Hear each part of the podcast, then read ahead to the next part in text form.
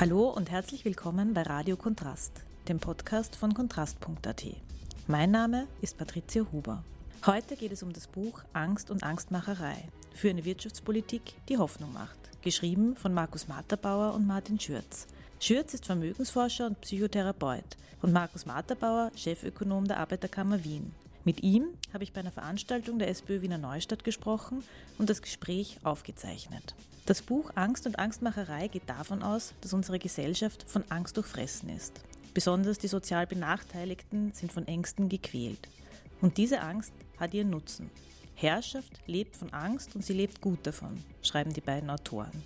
Wenn Regierungen sich weigern, die Menschen vor Armut zu schützen, dann entscheiden sie sich ganz bewusst dafür. Menschen in Angst leben zu lassen. Man kürzt die Mindestsicherung, lässt das Arbeitslosengeld und die Notstandshilfe auf einem zu niedrigen Niveau, setzt Arbeitslose unter Druck. Die Mächtigen signalisieren den Arbeitslosen und prekär Beschäftigten so, dass sie ungeschützt sind und sich eben billiger hergeben müssen.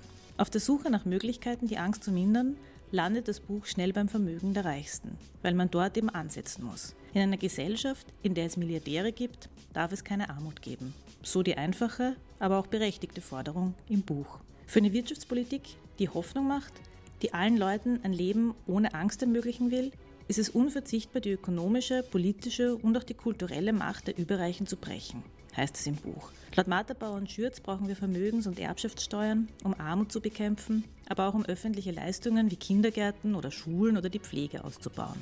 Insgesamt soll die Besteuerung von Vermögen zumindest so hoch sein wie die durchschnittliche Einkommenssteuer auf Arbeit. Und die liegt ungefähr bei 15 Prozent. Wer von seiner Arbeit lebt, soll nämlich zumindest keine höheren Abgaben leisten als der, der von seinem Vermögen ohne Arbeit leben kann. Das Problem am Überreichtum sind aber nicht die Yachten oder Luxusvillen der Reichen, sondern die Konzentration von Macht bei einer ganz kleinen Minderheit. Die hat zu viel Einfluss auf Politik oder die Medien. Deshalb schlägt das Buch nicht nur Vermögenssteuern, sondern auch eine Obergrenze von Vermögen vor, nämlich bei einer Milliarde Euro. Niemand soll über mehr Vermögen verfügen. Die Vermögensobergrenze soll primär die Demokratie stärken. Die konkrete Grenze soll in einer gesellschaftlichen Debatte ruhig niedriger oder höher angesetzt werden, sagen die Autoren. Aber das Ziel muss es sein, dem Reichtum und der individuellen Bereicherung eine Grenze zu setzen. Jetzt beide Wirtschaftswissenschaftler besteht es aber darauf, dass Wirtschaftswissenschaft eigentlich keine wertfreie Wissenschaft ist, sondern dass man immer von einem bestimmten Standpunkt diese Wirtschaftswissenschaft betreibt und dass wir eigentlich Wirtschaftsforscher kennen, die sich meistens ähm, daran orientieren, was Menschen mit weißen Hemden und Anzügen brauchen, die den ganzen Tag Aktienkurse beobachten und dass es eigentlich äh, für viele Leute so scheint, als wäre das nicht relevant oder hätten sie da nichts zu sagen. Kannst du vielleicht mal sagen, von welchem Standpunkt aus ihr dieses Buch geschrieben habt oder ihr überhaupt Wirtschaftspolitik, äh, also Wirtschaftswissenschaft betreibt? Martin Schürz und ich, wir arbeiten, wir haben gemeinsam studiert in den 1980er Jahren und schon von da weg haben wir eine gemeinsame Basis sozusagen für, äh, um Wirtschaftswissenschaft äh, zu betreiben. Und das ist auch deshalb wichtig, weil, wie du äh, sagst, äh, uns die Expertinnen so präsentiert werden im Fernsehen, wie wenn das die objektive Wahrheit wäre. Und schon allein die Frage, zu welchen Themen man forscht oder was einen interessiert, was der Ausgangspunkt ist, bringt natürlich äh, mit sich, danke Michael, bringt mit sich ähm, die Frage sozusagen, äh, wohin geht die Reise? Und unsere Reise soll dort beginnen, das sagen wir in der Einleitung des Buches ganz explizit, dass wir uns verorten auf der Seite der Schwächeren, äh, die es nicht so leicht haben äh, in der Gesellschaft. Also wir versuchen, unsere Werturteile von Anfang an offen zu halten. Wir sind das offen darzulegen. Wir sind auf der Seite der, der Schwächeren. Wir sind aber wollen ausgehen sozusagen in dem Buch von äh, dieser Sichtweise der äh, Schwächeren in der Gesellschaft und deren Ängste, so formulieren wir das, äh, ernst nehmen. Weil nur wenn man sozusagen dort beginnt, wo den Leuten der Schuh drückt, äh, kann man daraus dann auch entwickeln, sozusagen äh, wirtschaftspolitische Maßnahmen, die dann Abhilfe schaffen können. Und für diese Maßnahmen gibt es in äh, vielfältigsten Ausführungen im Buch und die vielfältigsten Teile betreffen, betreffend. Aber diese Verortung sozusagen ähm, auf Seite der Schwächeren ist etwas, was uns dann auch dazu führen soll äh, im Buch, dass das ein Buch ist mit vielen Fakten und äh, Argumenten und Zusammenhängen, aber auch ein Buch mit Ecken und Kanten, das sich sozusagen traut, Positionen zu formulieren äh, und in die in die Debatte einzubringen. Zum Teil starke Positionen, wir werden sicher auf einige zu sprechen äh, kommen, die in der öffentlichen Auseinandersetzung auch durchaus Aufregung verursacht haben auch in negativer Hinsicht, weil der Martin auch aufgrund einiger sehr starker Positionen, äh, insbesondere was die Vermögensobergrenzen betrifft, jetzt äh, erhebliche Probleme mit seinem Arbeitgeber hat. Aber ähm, wir kommen auf das zu sprechen. Mhm. Eine starke Position im Buch ist ja, dass ihr eigentlich schreibt, jeder Mensch sollte in einer reichen Gesellschaft das Recht haben auf ein Leben ohne Furcht und Angst vor existenziellen Nöten. Und wenn sich Regierungen dazu entscheiden, Menschen in Armut zu belassen, dann entscheiden sie sich bewusst dafür und könnten auch anders. Meine Frage ist jetzt, wäre es wirklich so leicht, dass es keine Armut mehr gäbe in Österreich? Ich möchte mit Furcht beginnen und dann zur Armut äh, kommen. Also unsere theoretische Basis in dem Buch ist eine amerikanische Philosophin, die heißt Judith Schückler. Und äh, die hat ein Buch geschrieben, Der Liberalismus der Furcht. Und die sagt, die wichtigste Aufgabe von Politik ist es eigentlich, den Menschen die Furcht zu nehmen. Weil Furcht, oder wir nennen es Angst in unserem Zusammenhang, möchte jetzt auf die Unterschiede nicht im Detail äh, eingehen. Wenn man Angst hat, zerstört es die Gesellschaft. Äh, die Martha Nussbaum, eine amerikanische äh, Philosophin, hat einmal gesagt, äh, Angst ist die größte Gefahr für die Demokratie. Und das möchte ich äh, kurz benennen, warum das der Fall ist. Ängste haben, nehmen enorm zu, prägen das Leben der Menschen. Und wozu führen Ängste sehr oft? Dass sich Menschen klein machen sich denken sozusagen, was mir da alles passieren kann. Ich ziehe mich in mein Schneckenhaus zurück und schaue, dass man, dass man nichts passiert, dass ich von den Umbilden des Lebens möglichst äh, wenig betroffen bin. Aber dieses Zurückziehen bedeutet auch, äh, für seine eigenen Interessen nicht eintreten, für die Interessen von anderen nicht eintreten und die Möglichkeiten, die Welt zu ändern, nicht wahrzunehmen und die Möglichkeiten, die Welt zu ändern, sind in einer Demokratie, sich zu beteiligen. Und wir sehen eben ganz oft, dass Leute, die von Armut betroffen sind, sich immer mehr aus der Demokratie zurückziehen. Das Sora-Institut hat vor Weihnachten den Demokratiemonitor veröffentlicht und dort, ganz erschreckend finde ich, und alle Alarmglocken müssen da äh, läuten, im unteren Einkommensdrittel sagen mehr als 70 Prozent der Befragten, dass sie sich von der Politik, was das immer jetzt das genau sein möge, als Bürger und Bürgerin zweiter Klasse behandelt fühlen. Und wenn man sozusagen das Gefühl hat, die Politik setzt sich nicht mehr für meine Interessen ein, dann erwarte ich mir auch nichts von der Politik, werde auch an Wahlen nicht mehr teilnehmen oder noch schlimmer, wende mich äh, rechtsradikalen Gruppen zu. Aber wenn man an Wahlen nicht mehr teilnimmt und die Wahlbeteiligung, etwa für Deutschland gibt es umfangreiche Untersuchungen, die Wahlbeteiligung der Hartz-IV-Bezieherinnen, also Sozialhilfebezieherinnen, ist halb so hoch wie die Wahlbeteiligung in oberen äh, Einkommenszehntel. Das bedeutet natürlich auch, dass man für die Politik immer uninteressanter wird. Die gehen eh nicht wählen. Warum sollen wir uns um deren Interessen kümmern? Und das heißt, es ist eine Teufels-, eine Spirale sozusagen äh, nach unten. Äh, das heißt, die Demokratie ist massiv gefährdet äh, weil die unteren Einkommensgruppen sich nichts mehr erwarten von der Politik und sich äh, zurückziehen und dann haben wir keine repräsentative Demokratie mehr. Jetzt hast du die Frage gestellt, wenn sozusagen Armut die Ursache von Angst ist, äh, ist es leicht oder schwierig, sozusagen Armut überhaupt zu bekämpfen. Und wir formulieren im Buch, dass es rein aus ökonomischer Sicht ganz leicht wäre, Armut zum Verschwinden äh, zu bringen. In Österreich sind ungefähr oder was heißt ungefähr auf Basis äh, der Statistik Austria-Daten aus 2021 äh, 396.000 Menschen manifest arm. Das bedeutet nicht, sie haben niedriges Einkommen, das wäre Armutsgefährdung. Manifest arm bedeutet, sie können Dinge, die wichtig sind im Leben, sich nicht leisten. Also jeden zweiten Tag eine warme Mahlzeit, äh, abgenutzte Kleidung ersetzen äh, etc. Da gibt es 13 verschiedene Kriterien, ich gehe jetzt nicht im Detail äh, darauf ein. Manifeste Armut, 396.000 Menschen, darunter 94.000 Kinder betroffen. Und jetzt ist die Frage, wie kann man Armut oder kann man Armut sozusagen beseitigen? Und das ist eigentlich relativ einfach, weil es unmittelbar Armut sozusagen in Geldmangel besteht.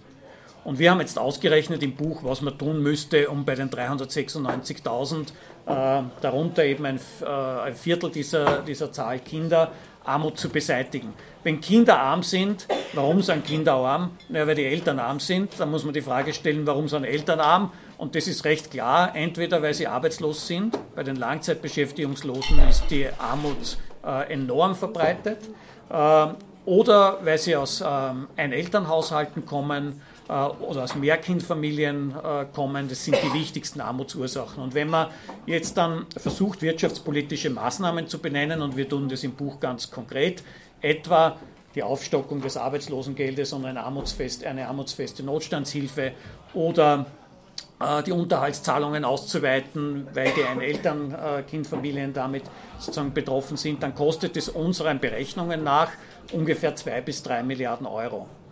Jetzt kann man sagen, das ist ein Haufen Geld. Zwei bis drei Milliarden Euro ist es auch.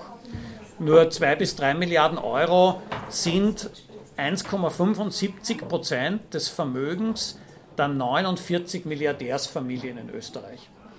Also mit 1,75 Prozent des Vermögens von den 49 reichsten Familien in Österreich könnte man die Armut unter 400.000 Menschen völlig zum Verschwinden bringen. Jetzt rein von den Geldleistungen her. Und das zeigt eigentlich wieder, dass es nicht besonders viel ist. Ja? Wenn man sozusagen 50 Leute heranziehen müsste und mit einem Mini-Teil ihres Vermögens man Armut vollständig äh, verhindern kann, dann bedeutet das, also ökonomisch ist jedenfalls kein Problem von der Finanzierung. Es ist ein, es ist ein politisches Problem. Und unsere Strategie in dem Buch ist, die Armut der 400.000 in Connex zu bringen mit dem Reichtum der 49 und zu sagen, die beiden Dinge haben was miteinander zu tun. Und wenn man das eine bekämpfen will, muss man verschiedene Maßnahmen finden. Ich nehme an, wir werden dann im Detail noch auf die Maßnahmen kommen, aber muss man sich, muss man nicht nur unten und den sozusagen denen, denen es unten schlecht geht, schauen, wie man denen am besten helfen kann, sondern man muss sich mit denen, die oben sind, anlegen, politisch und die Auseinandersetzung mit denen führen. Und das ist eigentlich der Grundgedanke unseres Buches. Also wenn man da nochmal so einen Vergleichswert macht, wir werden dann auf die Vermögenssteuern, auf die Vermögensobergrenzen noch kommen, aber du sagst, zwei bis drei Milliarden würde es kosten, dann wäre kein Mensch und kein Kind mehr arm in diesem Land. Also ums Geld, dass man sich das leisten kann, scheint es ja nicht zu gehen, wenn man sich anschaut, was zum Beispiel die Corona-Hilfen gekostet haben, die ja sehr stark auch nach oben umverteilt haben. Das waren 47 Milliarden, glaube ich. Da weiß man mittlerweile, da ist ziemlich überfördert worden. Da weiß man auch, es sind trotzdem Dividenden ausgeschüttet worden, es sind trotzdem Managerboni ausgeschüttet worden. Das konnte man oder wollte man sich leisten und das scheint auch niemanden wirklich zu stören. Also da misst man schon mit zweierlei Maß scheinbar. Ja, man misst mit zweierlei Maß, wobei ich sagen möchte, die Covid-Hilfen äh, sind zu einem guten Teil natürlich auch berechtigt gewesen. Wir wollen ja nicht, dass die Firmen sozusagen in der Covid-Krise in Konkurs äh, gehen. Aber es hat sich eben gezeigt, äh, und zwar erst im Nachhinein gezeigt, weil die Daten nie offengelegt äh, wurden, wer wie viel Geld bekommen hat. Im Nachhinein hat sich gezeigt, dass einfach sozusagen Geld mit beiden Händen hinausgeschmissen wurde. Es wurden eben nicht nur die Firmen gerettet, die es wirklich schwer hatten und vielleicht ohne diese Hilfen in Konkurs gegangen wären, was äh, problematisch gewesen wäre wirtschaftlich, sondern es wurden auch Firmen gefördert, die ohnehin super dagestanden sind und die das Geld verwendet haben, um die Aktionäre und Aktionärinnen zu bedienen, äh, vielleicht das Eigenkapital aufzustocken, was auch immer damit zu tun, jedenfalls die das Geld nicht gebraucht hätten. Auf der Seite der privaten Haushalte wurde auch bei Covid sehr viel Geld äh, ausgeschüttet und jetzt in der Teuerungskrise noch einmal und auch dort nicht besonders zielgerichtet. Ja? Und das, was uns auffällt bei diesen Covid-Krisen und äh, Covid-Hilfen, und das Ganze kommt übrigens jetzt im heurigen Jahr noch einmal mit mehr als 7 Milliarden Euro Energiehilfen für Unternehmen, wieder extrem breit ausgeschüttet und viel, viel großzügiger als in Deutschland. Also auch da hat man wieder Milliarden und Abermilliarden, aber für die, die es wirklich brauchen würden, für die Langzeitarbeitslosen, für die Alleinerziehenden, äh, dort will man es nicht äh, aufwenden. Und das ist äh, deshalb so relevant, weil die handelnde Person, und ich bringe es jetzt auf eine Person, für beides zuständig wäre.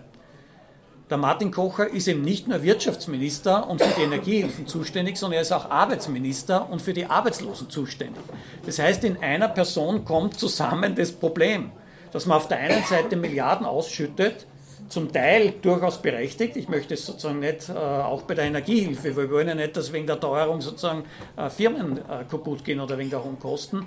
Aber wenn ich sieben Milliarden jetzt für Energiehilfen habe und die eineinhalb Milliarden, die die Aufstockung des, Land äh, des äh, Arbeitslosengeldes notwendig äh, kosten würde, die notwendig wäre, um die enorme Armut unter den Langzeitarbeitslosen zu verhindern, wenn man die gleichzeitig nicht hat. Und das passt nicht zusammen. Und unsere Aufgabe ist zu zeigen, dass diese Dinge aber gemeinsam gedacht äh, gehören. Ähm, wenn man Geld ausschüttet, es ist immerhin Steuerzahlerinnengeld, dann muss es gezielt sein, gezielt für die Firmen, die es brauchen, gezielt für die Menschen, äh, die es brauchen. Und warum schüttet man das nicht an die Arbeitslosen aus? Und da sind wir jetzt schon sind wir nicht bei der Angst, sondern bei der Angstmacherei. Es ist gezielte Politik, den Schwächeren in der Gesellschaft Angst zu machen. Und diese Angstmacherei hat ja bei uns in den letzten eineinhalb Jahren gerade gegenüber den Langzeitbeschäftigungslosen auch ein konkretes politisches Konzept gehabt, nämlich das sogenannte degressive Arbeitslosengeld. Äh, das degressive Arbeitslosengeld war ja die Idee, äh, je länger man arbeitslos ist, desto geringer ist das Arbeitslosengeld oder schlussendlich die Notstandshilfe dann. Und die äh, Vorschläge waren extrem einschneidend. Also jetzt ist die Notstandshilfe in Relation zum letzten Nettoeinkommen etwas über 50 Prozent. Der ÖVP-Wirtschaftsbund hat gefordert, das auf 40 Prozent abzusenken, diese sogenannte Ersatzrate. Das klingt jetzt nicht viel, aber das ist ein Fünftel des Einkommens, ohnehin geringen Einkommens der Langzeitbeschäftigungslosen. Agenda Austria, der neoliberale Think Tank, hat vorgeschlagen, auf 25 Prozent zu kürzen nach zwei Jahren, also auf die Hälfte. Und die Neos haben überhaupt gesagt, dass man die Notstandshilfe völlig abschaffen äh, soll, auf Null. Und die Leute können sich ja bei der Sozialhilfe dann anstellen, wenn sie länger arbeitslos sind. Das heißt, es waren ganz einschneidende Maßnahmen. Und warum tut man das? Um Leuten Angst zu machen und sie dazu zu bewegen, jeden noch so miesen Job anzunehmen, weil man annehmen muss, weil man sonst sozusagen verhungert oder in der, in der massiven Armut ist. Das heißt, die Leute sollen in schlechte Jobs äh, gedrängt werden, von denen man erst wieder nicht leben kann, aber die, die halt schlechte äh, Jobs anbieten, haben ein ökonomisches Interesse dran. Und es geht dann nicht nur um die etwa 100.000 Langzeitarbeitslosen, die in diese schlechten Jobs gedrängt werden sollen. Es geht um die Hunderttausenden prekär Beschäftigten, äh, die in keinen guten Job sind, aber immerhin einen Job haben, weil denen soll gleichzeitig signalisiert werden, na, wenn ihr den Job verliert oder wenn es vielleicht auf euren Rechten besteht, äh, auf euren Arbeitsrechten besteht, dann wisst sozusagen, ihr verliert den Job und ihr wisst auch, wo das hingeht, nämlich in die Armut dann. Also auch die sollen dazu gedrängt werden, sozusagen ihre Arbeitsbedingungen zu akzeptieren äh, und damit äh, äh, ein schlechtes Leben zu akzeptieren. Und wir erleben diese Angstmacherei in so vielen Bereichen. Es geht nicht nur beim degressiven Arbeitslosengeld, Angst zu machen den prekär Beschäftigten und den Arbeitslosen. Die enorme Zunahme der befristeten Mietverträge zum Beispiel führt dazu, dass die Leute Angst haben und nicht auf ihren Rechten bestehen, weil wenn ich auf meinen Rechten als Mieterin oder Mieter bestehe, kriege ich vielleicht meinen Mietvertrag nicht verlängert und ich traue mir dann nicht sozusagen gegenüber erhöhten Mieten aufzutreten oder was auch immer. Die Angstmacherei bezieht sich auf die äh, immer wiederkehrende Schlechtrederei des gesetzlichen Pensionssystems betreffend, wo die Leute sozusagen gehetzt werden sollen in private Pensionsvorsorge und so weiter. Im Neoliberalismus ist Angstmacherei ein Konzept, ein Instrument der Wirtschaftspolitik und das zurückzuweisen ist äh, eine unserer eines unserer zentralen Anliegen. Jetzt gibt es ja die Entwicklung, dass die Arbeitslosigkeit zurückgeht und viele äh, Unternehmen Arbeitskräfte suchen. Man könnte ja sagen, das ist ein äh, Vorteil für ArbeitnehmerInnen, dass sich das Machtgleichgewicht wieder verschiebt, weil lange Zeit gab es halt eine große Arbeitslosigkeit. Ähm, das heißt, die Arbeitskräfte stehen ein bisschen unter Druck, weil sozusagen die Reservearmee schon wartet, dass sie das übernimmt. Jetzt schreibt sie in dem Buch auch, in den 70er Jahren ist auf einen Arbeitslosen sind zwei offene Stellen gekommen, Anfang der 70er Jahre, und man hat das damals Vollbeschäftigung genannt und später war das auch noch ganz lange das Ziel der Wirtschaftspolitik, eigentlich für Vollbeschäftigung zu sorgen. Heute, äh, wenn man Zeitungen liest oder die Regierung hört, scheint das äh, nichts Gutes zu sein, sondern eher ein Fachkräftemangel und ein großes Problem für die Wirtschaft, äh, dass die Arbeitslosigkeit sinkt. Das ist wirklich ganz ironisch, dass das, was man vor 50 Jahren als wichtigstes Ziel der Wirtschaftspolitik benannt hat, nämlich Vollbeschäftigung, heute als Gefahr gesehen wird, Arbeitskräftemangel diskutieren wir. In Wahrheit ist Arbeitskräftemangel, so wie du sagst, was Gutes, weil es die Machtverhältnisse am Arbeitsmarkt verschiebt und insbesondere, weil es, wenn man bereit ist, äh, diese, diese Chance zu nutzen durch äh, fortschrittliche Arbeitsmarkt- und Beschäftigungspolitik, weil es Menschen eine Chance auf einen Arbeitsplatz oder einen besseren Arbeitsplatz gibt, die bislang die Chance nicht hatten. Und von diesen Leuten haben wir irrsinnig viele in Österreich. Da geht es nicht nur um die 300.000 Arbeitslosen, die dann vielleicht eine Chance auf einen Job haben, wenn sich die Machtverhältnisse umkehren. Es geht auch um die vielen Frauen, die entweder gar keinen Job haben oder einen Job mit wenig Stunden haben und eigentlich mehr, gern mehr Stunden arbeiten würden, um das Familieneinkommen zu sichern und eine eigenständige soziale Absicherung zu haben. Es geht um die vielen Älteren, die lieber aus der Beschäftigung in die Pension gehen würden, weil das eine höhere Pension bedeutet, als aus der Arbeitslosigkeit. Die Hälfte der Frauen geht aus Arbeits- oder aus Nichterwerbstätigkeit in Pension und nicht aus Beschäftigung. Die Pensionen sind entsprechend äh, niedrig. Es geht um die Hunderttausenden Beschäftigten, die im Moment schlechte Jobs haben. Äh, wir müssen zum Beispiel uns anschauen, dass bei den Vollzeitbeschäftigten 650.000 Menschen die Vollzeitarbeit haben und unter 2000 brutto verdienen und man fragt sich in der Teuerungskrise, wie man davon leben soll, unter 2000 brutto. Das sind aber 650.000 Leute. Und all die in bessere Jobs zu bringen, hat eine Voraussetzung, nämlich dass es ausreichende Zahl von Jobs gibt und dass es sowas gibt wie Arbeitskräfteknappheit, weil das bedeutet, die Unternehmer müssen sich, Unternehmen müssen sich bemühen, für die Arbeitskräfte attraktiver zu werden. Und das bedeutet bessere Arbeitsbedingungen, höhere Löhne, äh, gesicherte Arbeitsplätze. Und jetzt äh, muss man, darf man, glaube ich, das äh, Geschrei über Arbeitskräftemangel generell soll man das als Instrument verwenden und sagen, ja, das bedeutet, die besseren Firmen werden die Jobs bekommen. Man darf es aber oft auch nicht so ernst nehmen. Weil wenn man sich die offenen Stellen anschaut, sind sie vielfach in Branchen, die notorisch schlecht zahlen. Also in der Gastronomie zum Beispiel wird ganz viel gerufen, Arbeitskräftemangel, aber das bedeutet nur, man kriegt nicht mehr, wie man es bislang gewohnt war, die billigen Arbeitskräfte aus Osteuropa, die halt bereit waren, vielleicht auch unter einem Kollektivvertrag zu arbeiten oder Arbeitszeiten zu akzeptieren, äh, in dem Sinn, dass ich nicht weiß, wann überhaupt nächste Woche äh, ich eingeteilt bin zum Arbeiten, sondern erfahre es einen Tag vorher etc. Also wirklich schlechte Arbeitsbedingungen, die rufen jetzt auch stark. Äh, und jetzt, das möchte ich das Argument sozusagen, wie kann man konkret die Verbesserung organisieren?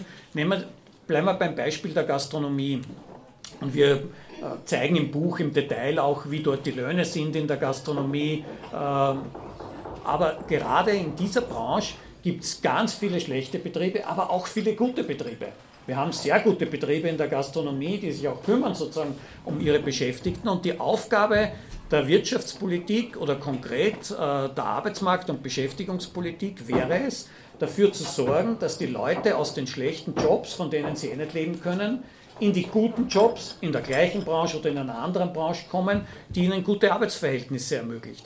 Damit wäre der gesamten Wirtschaft gedient denen, die den besseren Job haben, sowieso, weil deren Bedingungen sozusagen im Arbeitsleben steigen und damit äh, auch ihre, ihre Lebensqualität. Aber natürlich ist der Wirtschaft insgesamt genutzt, weil die Firmen, die sich kümmern, die produktiv sind, die schauen auf ihre Leute, die gute Qualität sozusagen in ihren Leistungen, aber auch in ihren Arbeitsplätzen anbieten, die bekommen dann äh, die Arbeitskräfte. Und das ist ja der Strukturwandel, den wir, den wir haben wollen. Wir wollen ja nicht die schlechten Jobs haben, sondern wir wollen die guten Jobs haben, die guten Leistungen äh, etc. Und darauf, äh, da gilt es zu drängen. Es ist zum Beispiel völlig unklar, und der Arbeitsminister könnte das sozusagen morgen ändern, auf welche Jobs die Arbeitslosen vermittelt werden. Man könnte zum Beispiel, er könnte morgen eine Verordnung herausgeben und sagen, ab jetzt werden Arbeitslose nur mehr auf Jobs vermittelt, die mindestens, keine Ahnung, 1800, 2000, was immer, äh, zahlen wäre ein enormer Mindeststandard, der den Leuten helfen würde. Der Arbeitsminister könnte das AMS aber auch anweisen, zu sagen, eure Aufgabe ist es nicht mehr wie bislang nur Arbeitslose auf offene Stellen zu vermitteln, sondern die neue Aufgabe der Arbeitsmarktpolitik wird es, Leute aus schlechten Jobs in gute Jobs zu qualifizieren, zu vermitteln, was auch immer. Eine enorme Aufgabe, die fortschrittliche Arbeitsmarktpolitik klarerweise leisten würde, aber konservative Arbeitsmarktpolitik nicht leisten will, weil die will ja die Leute in den schlechten Jobs äh, halten, während in den schlechten Jobs jemand verdient kommen wir jetzt zum, zum zweiten Teil vom Buch, wo es eben um, um die großen Vermögen im Land geht. Und euch ist wichtig, dass man unterscheidet zwischen den Einkommen und bei den Einkommen gibt es ja auch schon Unterschiede, also eben ob ich äh, in einem Niedriglohnjob arbeite oder ob ich äh, ein Jahreseinkommen von 100.000 Euro habe, aber die Unterschiede sind trotzdem nicht so gewaltig wie beim Vermögen, wo sie eigentlich unsere Vorstellungskraft sprengen. Und jetzt macht sie ja zwei also mit dem Vermögen sozusagen als Finanzierungsquelle, das sind dann die Steuern und darauf komme ich dann noch, aber das, das Neue oder das äh, Gewagte an eurem Buch ist ja, dass ihr sagt, Vermögen sind auch, also sind eben nicht nur Besitz oder sind nicht nur Luxus, sondern sie sind auch eine Quelle von Macht und Einfluss. Und sie untergraben eigentlich die Demokratie, wenn jemand Milliarden hat, mit denen er spenden kann, mit denen er sozusagen alles in der Hand hat. Vielleicht kannst du dazu mal was sagen, wie, also die, ihr macht diese Grenze mit einer Milliarde fest, sagt aber eigentlich muss man darüber diskutieren, ob die höher oder niedriger sein soll. Ich habe vorhin gesagt, dass äh, die Demokratie in Gefahr ist, weil sich das untere Einkommensdrittel zurückzieht aus der Demokratie, weil es sich nicht mehr wahrgenommen fühlt. Und unser äh, Anliegen im ersten Teil des Buches ist, zu überlegen, wie kann man die Menschen wieder zurückholen, wie kann man ihnen die Angst nehmen, indem man Armut bekämpft, indem man die Bedingungen am Arbeitsmarkt verbessert, indem man zu höheren Löhnen äh, führt, indem man äh, das Bildungssystem verbessert, etc. Wir nennen das, die Gesellschaft muss Untergrenzen schaffen, um den Menschen Sicherheit zu geben, die Ängste zu nehmen, Sicherheit zu geben, ihnen Hoffnung damit zu ermöglichen. Der Untertitel des Buches ist für eine Wirtschaftspolitik, die Hoffnung macht, also ihnen Hoffnung zu geben und damit sozusagen Freiheit zu ermöglichen und die Demokratie zu stärken. Aber das ist eben nur ein Teil sozusagen der notwendigen Maßnahmen. Wenn man sich die Frage stellt, was ist zu wenig für ein gutes Leben und sich dann überlegt, was müsste man tun, dass die, die zu wenig haben, sozusagen mehr bekommen, dann ist ja die Frage, liegt ja auf der Hand, was ist zu viel? Wo ist es zu viel? Wer hat zu viel? Und zu viel haben die Vermögenden. Und das ist am Demokratiebeispiel, das du jetzt angezogen hast, am besten äh, nachvollziehbar. Die Demokratie ist eben nicht nur dadurch gefährdet, dass sich das untere Einkommensdrittel zurückzieht, sondern ist mindestens im gleichen Ausmaß dadurch gefährdet, dass die Milliardärinnen, sage ich jetzt einmal, um sozusagen das ganz grob äh, zu benennen, einen zu großen Einfluss auf die Demokratie haben. Warum? Weil sie die Parteien oder man könnte sagen manche Parteien finanzieren, weil sie Wahlkämpfe zahlen. Und es ist jetzt nicht nur sozusagen in den USA bei jedem Präsidentschaftswahlkampf oder bei jedem Kongresswahlkampf hört man das, wie viele hunderte Millionen Dollar man braucht, um, um überhaupt in die in die Nähe eines Kongresssitzes zu, zu kommen, sondern das ist auch in Österreich relevant, wenn man an den Wahlkampf 2017 äh, denkt, wo die Milliardärinnen sozusagen bewusst versucht haben, äh, Politik zu machen, indem sie sozusagen ganz viel Geld hineingebuttert haben in eine Partei oder in einen äh, Parteichef. Das heißt, sie finanzieren die Wahlkämpfe und verzehren damit die Demokratie. Sie finanzieren die neoliberalen Thinktanks, die Meinung machen sollen, ihnen gehören oder sie finanzieren die Medien, die Meinung machen sollen und sozusagen äh, die Politik in eine Richtung drängen sollen. Und das heißt, die Demokratie ist nicht nur durch Armut und Ausgrenzung gefährdet, sondern durch den übergroßen Einfluss äh, der Milliardärinnen. Jetzt in Österreich gibt es nur 49 Milliardärsfamilien ob man das so genau zählen kann, hätte ich meine, so, ähm, meine Zweifel, aber ungefähr jedenfalls. Das kommt aus dieser trendreichen Liste, die einmal im Jahr sozusagen die reichsten Österreicherinnen benennt. Weltweit gibt es angeblich 2755 Milliardärinnen. Äh, laut Credit Suisse, ich weiß auch nicht, wer das im Detail gezählt hat, ist aber nicht so wichtig, wie viel es genau sind.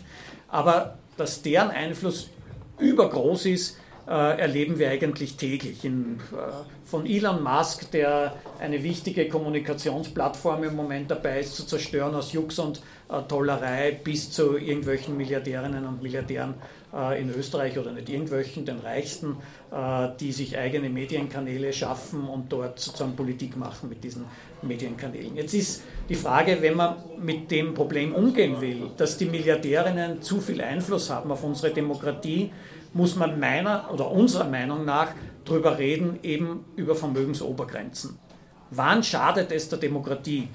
Und ähm, wir wurden äh, gedrängt, eine konkrete Zahl zu nennen und deshalb haben wir hineingeschrieben, naja, ab einer Milliarde, ich meine, das kann sich ja gar nicht mehr vorstellen, da ist wirklich Schluss. Ja? Aber wir sagen, wir beide als Ökonomen, wir können das nicht ausrechnen, ist Schluss bei 750 Millionen oder bei 1,2 Milliarden, das kann man ja nicht objektiv bestimmen.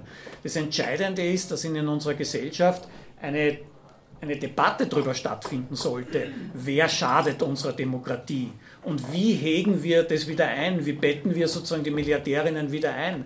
Es heißt ja nicht, dass jemand arm wird dadurch. Wenn jemand 1,1 Milliarden hat und dann hat er nur mehr 990 Millionen, na, um den braucht man sich keine Sorge äh, machen. Ja? Aber diese Obergrenze ist die Voraussetzung für eine funktionierende Demokratie, egal wie hoch jetzt genau die Grenze ist. Wir wollen damit eine Debatte in Gang bringen, wie kann man die Demokratie retten vor dem übergroßen Einfluss äh, der Milliardärinnen.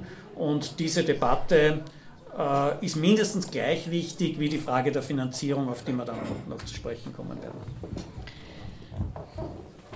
Im Buch schreibt sie, dass, äh, wenn man die Leute in Österreich fragt, was sie fair finden würden oder noch vertretbar finden würden, was dem obersten Prozent an Vermögen gehört, dann sagen sie 10 bis 12 Prozent. Ist eigentlich eh schon ziemlich großzügig eigentlich, aber wie schaut es denn wirklich aus? Ja, also ähm, es ist ganz interessant, dass wenn man die Leute fragt, wo sie glauben, in der Vermögensverteilung zu sein, glauben alle, sie sind in der Mitte. Also da die untere Hälfte kann es eigentlich ganz gut benennen.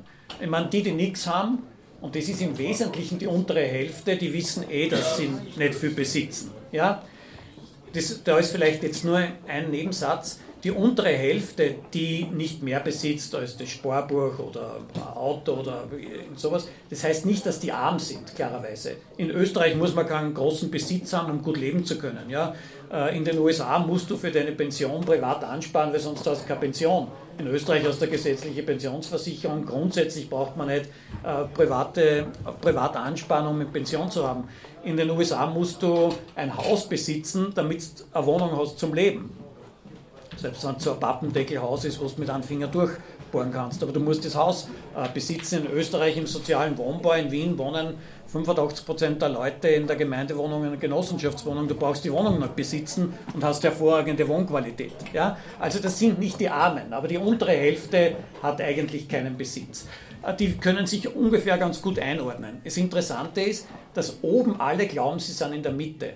Aber es können nicht in der Vermögensverteilung alle in der Mitte sein. Und bei uns glauben die, die eine Million haben, das ist Mitte. Ja? Aber das ist überhaupt nicht die Mitte. Die, die eine Million netto haben, also nach Abzug der aufgenommenen Kredite, gehören schon zu den obersten 4% der Haushalte. Die reichsten 160.000 Haushalte haben netto mehr als eine Million. Das oberste Prozent, nachdem du gefragt hast, die obersten 40.000 Haushalte, ist jetzt wirklich schon relativ wenig, die haben mehr als 2 Millionen netto, aber die besitzen bis zur Hälfte des gesamten Vermögens der privaten Haushalte. Also ein Prozent hat bis zu 700 Milliarden. Ich, ich hoffe, wenn es zu viele Zahlen sind, sag bitte gleich Stopp. Ja, weil wir Ökonomen neigen immer dazu, irgendwie zu glauben, mit Zahlen kann man alles äh, beweisen. Das ist aber nicht so. Man braucht Argumente, die sind äh, noch viel wichtiger als die Zahlen. Also das oberste 1% hat bis zu 700 Milliarden und ähm, besitzen also fast die Hälfte des gesamten Vermögens. Das heißt damit klarerweise auch, dass Vermögenssteuern selbst wenn sie nur auf die reichsten Haushalte zugreifen, auf das oberste Prozent zum Beispiel, trotzdem hohes Aufkommen haben werden. Weil wenn das oberste Prozent 700 Milliarden hat, äh, dann kann jetzt jeder sozusagen eine Vermögenssteuer für sich erfinden und kann sagen, ich finde, der Steuersatz soll so und so viel sein. Und sofort können wir sehen, dass das Aufkommen Milliarden hoch sein wird. Ein Prozent wären eben 7 Milliarden, jetzt wenn ich Freibeträge nicht herausrechne. Aber selbst wenn ich Freibeträge einführe, also sage, die ersten 2 Millionen sind frei, also 2 Millionen hat fast niemand. Aber würde ich sagen, die ersten 2 Millionen sind frei. Das bedeutet übrigens auch, dass fast alle Betriebe ausgenommen werden und auch alle Betriebsbesitzerinnen, weil der kleine Schlosser, dem sein Betriebsvermögen ist nie im Leben 2 Millionen wert, ja, wenn er die Kredite abzieht, die er aufgenommen hat. Äh, das heißt, da bleiben nur die Großen äh, übrig. Aber wenn man 2 Millionen freigeben würde, und zwar auch für die, die mehr als 2 Millionen haben, die ersten 2 Millionen sind frei, dann wäre das Aufkommen je Prozentpunkt Vermögensteuer ungefähr 4 Milliarden. 4 Milliarden Euro. 4 Milliarden Euro bräuchte man, um das zu übersetzen, sagen wir, wie viel sind 4 Milliarden? 4 Milliarden sind ungefähr 100.000 neue Beschäftigte in der Pflege oder in der Bildung. 100.000 Leute in Pflege oder Bildung könnte ich jedes Jahr finanzieren, wenn ich das oberste Prozent mit einem Prozent des Vermögens besteuere. Ja? Also das ist, glaube ich, wichtig. So muss man diese Untergrenzen und die Obergrenzen verbinden und das tun wir im Buch, indem wir immer sagen, okay, wir brauchen bessere Pflege, wir brauchen mehr Leute im Bildungssystem, können Lehrerinnen sein, aber auch äh, Psychologinnen und so weiter, äh, Freizeitbetreuerinnen. Äh, das kostet und gleichzeitig können wir es auf der anderen Seite finanzieren. Und das zu verknüpfen ist der Anspruch unseres Buches. In Österreich gibt es überhaupt keine Vermögenssteuer im engeren Sinn äh, und es gibt auch keine Erbschaftssteuer. Ihr wollt beides und sagt, es muss zumindest Vermögen höher besteuert werden oder zumindest, zumindest genauso hoch wie die durchschnittlichen Einkommenssteuern auf Arbeit und die liegen ungefähr bei 15 Prozent. Weil sozusagen ein Einkommen, für das ich arbeiten muss, ist eigentlich nicht fair, dass das höher besteuert wird als ein Einkommen, das ich, also als ein Vermögen, das ich erbe zum Beispiel. Ja, also das bezieht sich jetzt auf die Frage der Erbschaften. In Österreich werden ungefähr 20 Milliarden Euro pro Jahr vererbt. Und wer erbt? Naja, die, deren Eltern das Vermögen hatten. Das heißt, zwei Drittel der Leute erben nichts außer Bagatellbeträgen, das Sparbuch von der Oma oder sonst irgendwas. Ja? Und Erben wird erst relevant im oberen Einkommensdrittel aber, oder im oberen Drittel, oberen Vermögensdrittel, aber auch dort sind klarerweise, äh, da werden vielleicht dann Wohnungen vererbt oder Häuser, die nicht dramatisch viel wert sind. Interessant wird es erst, wenn die großen Vermögen, großen Finanzvermögen, großen äh, Unternehmensvermögen vererbt äh, werden. Wir sagen jetzt, Erben muss man steuerlich zumindest vergleichen mit Arbeitseinkommen. Weil Arbeitseinkommen sind Leistungseinkommen und dort zahlen wir Steuer drauf, Lohnsteuer im Wesentlichen. Die Lohnsteuer ist eine progressive Steuer, äh, aber im Durchschnitt macht die Lohnsteuer ungefähr 15 Prozent aus. Viele zahlen viel weniger, weil sie wenig verdienen, manche zahlen aber auch mehr, aber im Durchschnitt 15 Prozent äh, macht die Lohnsteuer etwa aus. Und wir verstehen nicht, warum die Erbschaftssteuer die erst einmal eingeführt werden müsste, niedriger sein sollte als die Steuer auf Arbeitseinkommen, die ja mit Leistung verbunden ist, während Erbschaften mit keiner Leistung verbunden sind. Es ist keine eigenständige Leistung, Sohn oder Tochter von reichen Eltern äh, zu sein. Das heißt, die Erbschaftssteuer muss zumindest gleichgestellt sein. Wenn man jetzt sagt, 20 Milliarden werden vererbt, 15 Prozent würde bedeuten 2 bis 3 Milliarden Euro an Aufkommen pro Jahr. Wir sagen, das sollte zweckgebunden werden für den Ausbau des Pflegesystems, wo wir es ganz dringend brauchen, weil wir auf eine Gesellschaft zusteuern, wo Arm und Reich im Alter ganz unterschiedlich gepflegt werden. Die Armen haben kaum einen Zugang möglicherweise zum offiziellen Pflegesystem oder keine ausreichende Versorgung und die Reichen sind in irgendwelchen privaten Pflegeheimen, wo schon ohne ähm, die Pflegeleistungen rein die Hotelkomponente 4.000 bis 5.000 Euro pro Monat äh, kostet. Also diese Zweiklassengesellschaft in der Pflege kann man nur durch bessere öffentliche Leistungen, wo alle den gleichen Zugang haben, verhindern. Das kostet einen Haufen Geld und die Erbschaftssteuer sollte dafür zweckgebunden werden. Wir finden übrigens, und das ist der Unterschied zur Vermögensteuer, wir sagen, und das ist auch der Unterschied zu offiziellen Konzepten von Partei oder Gewerkschaft und so weiter, wir beide sind der Meinung, Erbschaften sollen von Beginn weg besteuert werden. Bagatellbeträge ausgenommen. Aber auch kleine Erbschaften sollten besteuert werden. Warum? Weil die meisten Leute gar nichts erben. Und wenn ich die kleinen Erbschaften nicht besteuern würde, dann würde ich sozusagen nicht den ausreichenden Unterschied zwischen denen machen, die gar nichts erben und denen, die immerhin was erben. Wenn man sagt, kleine Erbschaften, äh, warum willst du denen viel wegnehmen? Na, viel eh nicht. Aber es sollte zu, zumindest symbolisch mit geringen Prozentsätzen. Und die, auch die Erbschaftssteuer sollte progressiv sein. Je höher die Erbschaft, desto höher der Steuer.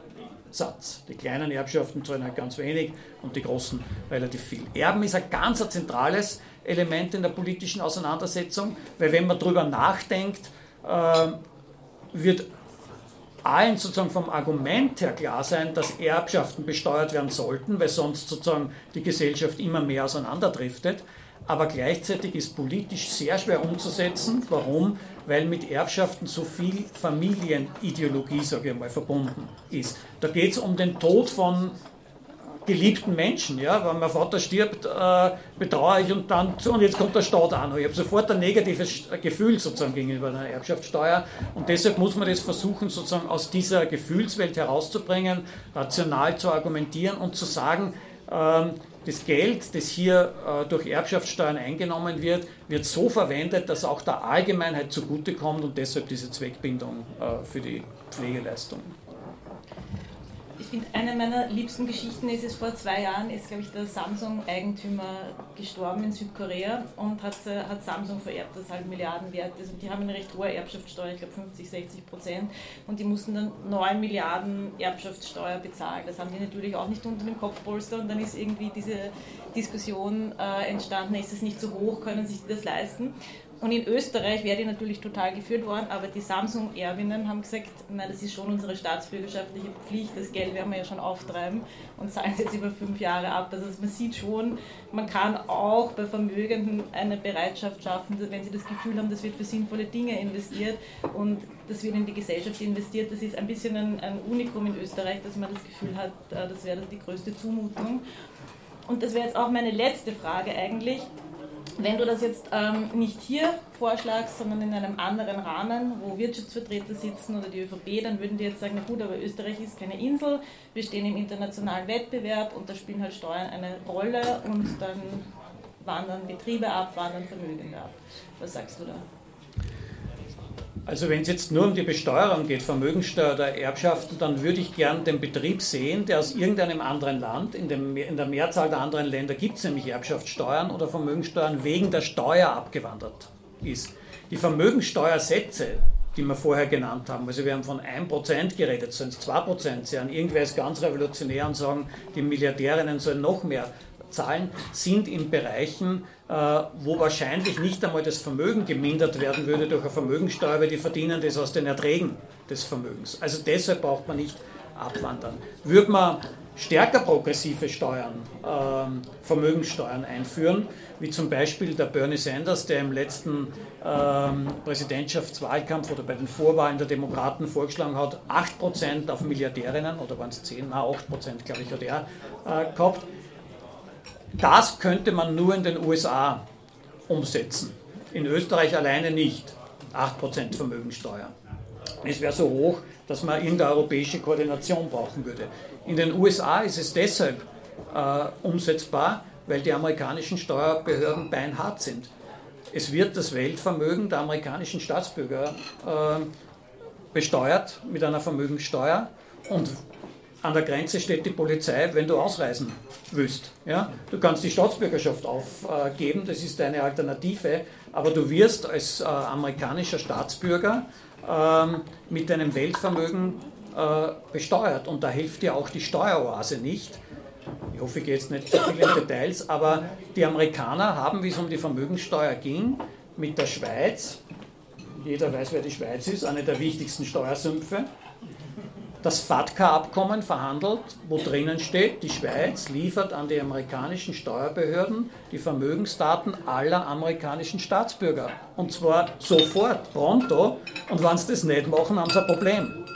Jetzt können, können die USA der Schweiz wahrscheinlich leichter drohen, als wenn Österreich sagt, äh, wenn es das nicht macht, habt ihr ein Problem. Ja? Womit soll man denen drohen?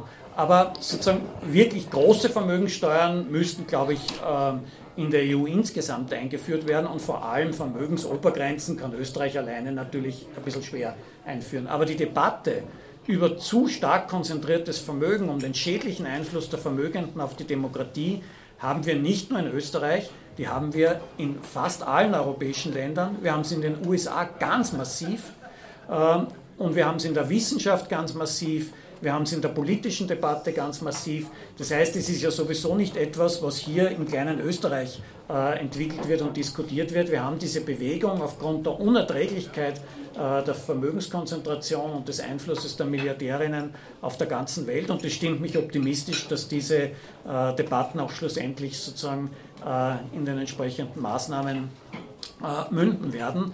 Aber es ist ganz wichtig, denke ich, die Frage von Armut, die uns so bewegt, und die Frage von Vermögen, die uns so bewegt, nicht getrennt zu diskutieren, sondern immer zu zeigen, dass die beiden Dinge miteinander zusammenhängen, die beiden Missstände und nur gemeinsam gelöst äh, werden können. Das macht dann aber gleichzeitig optimistisch, weil damit auch gezeigt werden kann, dass sie eben auch gelöst werden können äh, und das sozusagen nicht äh, politisch unmöglich ist. Es liegt nur an uns, äh, das voranzutreiben.